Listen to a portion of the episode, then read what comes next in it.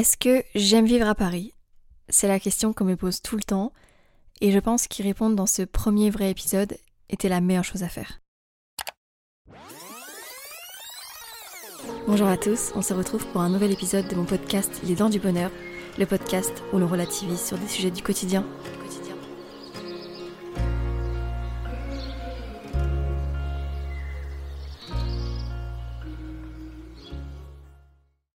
Ça fait maintenant un an et demi que j'habite à Paris. Le temps passe si vite.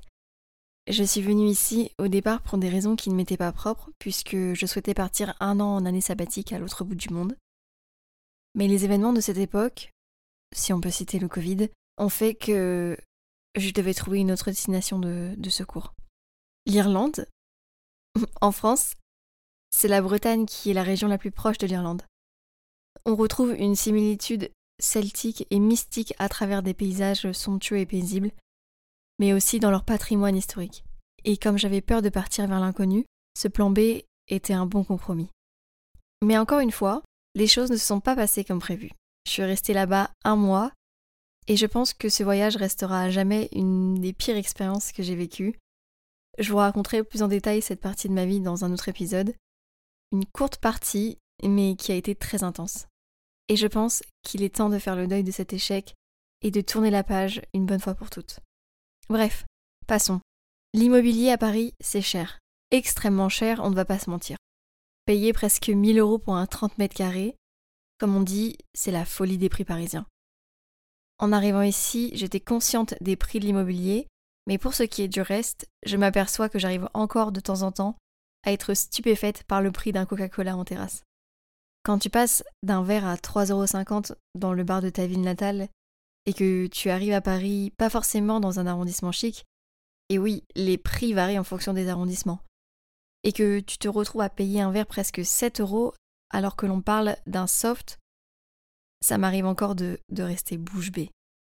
Et si vous croyez que je suis assez bête pour payer, eh bien oui, euh, ça m'arrive de temps en temps quand j'ai envie de me faire plaisir et d'aller simplement grignoter une blanche apéro et boire un verre.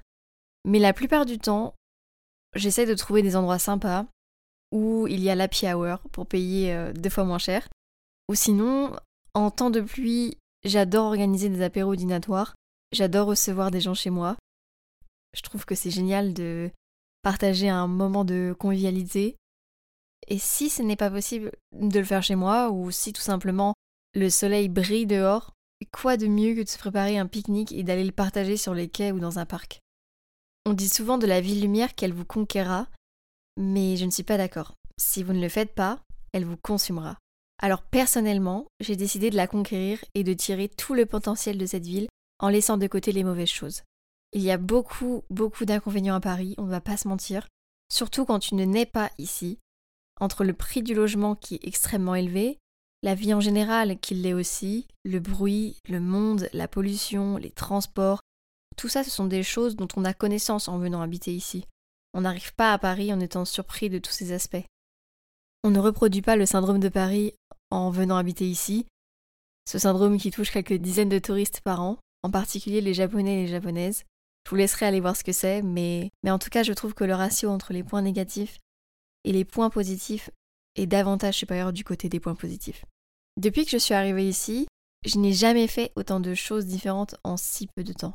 Il y a une concentration exceptionnelle de monuments historiques, de musées, de places grandioses, d'expositions ou encore de salons.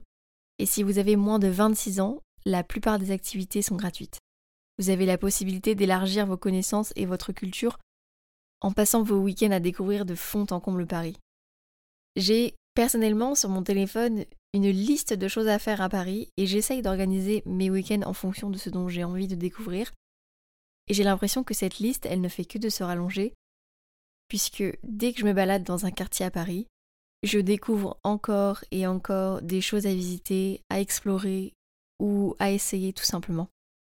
Ce week-end, par exemple, je suis allée me balader près de Notre-Dame et je suis passée devant la tour Saint-Jacques, une tour qui est absolument magnifique, et j'ai découvert qu'il était possible de la visiter à partir de juin et de monter en haut de cette tour. Et surtout, d'avoir une vue panoramique et grandiose de Paris. Elle fait donc maintenant partie de ma liste et je compte bien m'y rendre dès juin. Autre point que je trouve important, c'est la situation géographique de Paris, qui est idéale. Depuis que je suis arrivée à Paris, je me suis vite rendu compte que pour traverser la France, cela allait être euh, un jeu d'enfant. Paris-Marseille en 2h30, ou bien encore Paris-Strasbourg en 2 heures. Il y a des possibilités infinies pour voyager où vous le souhaitez.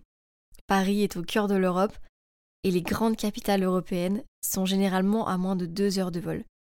Et le train via le TGV ou les voies rapides permettent aussi de réduire les distances.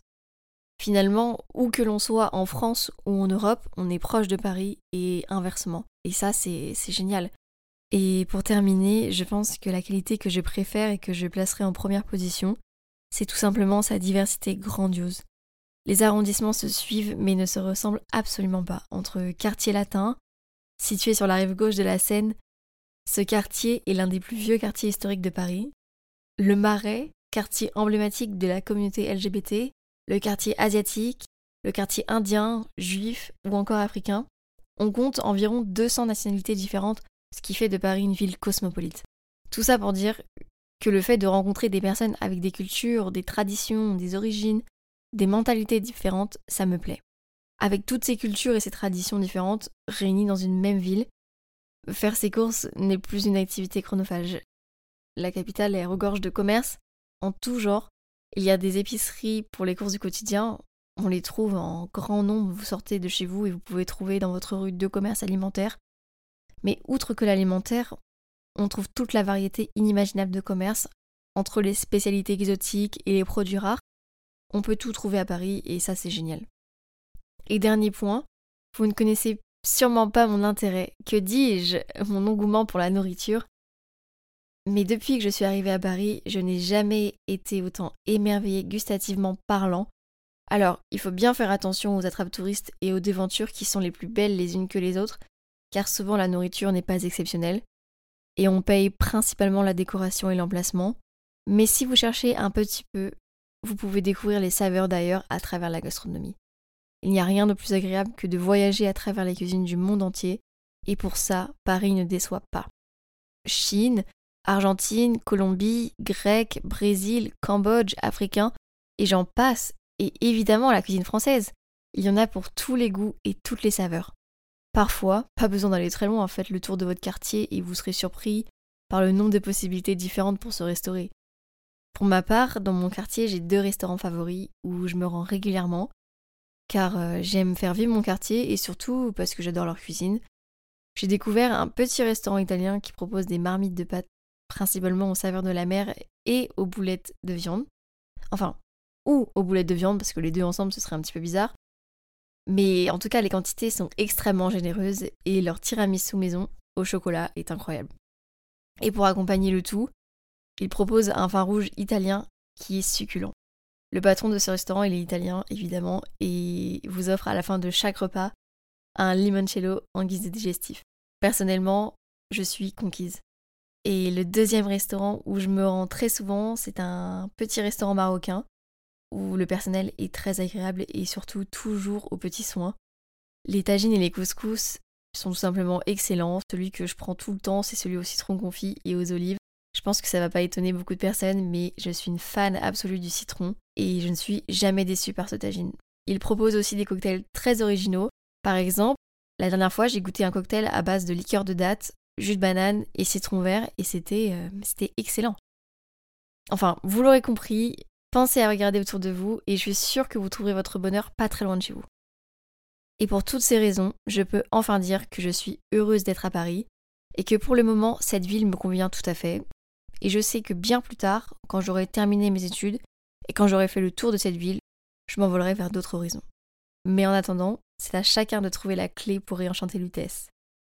Et c'est ainsi que cet épisode se termine.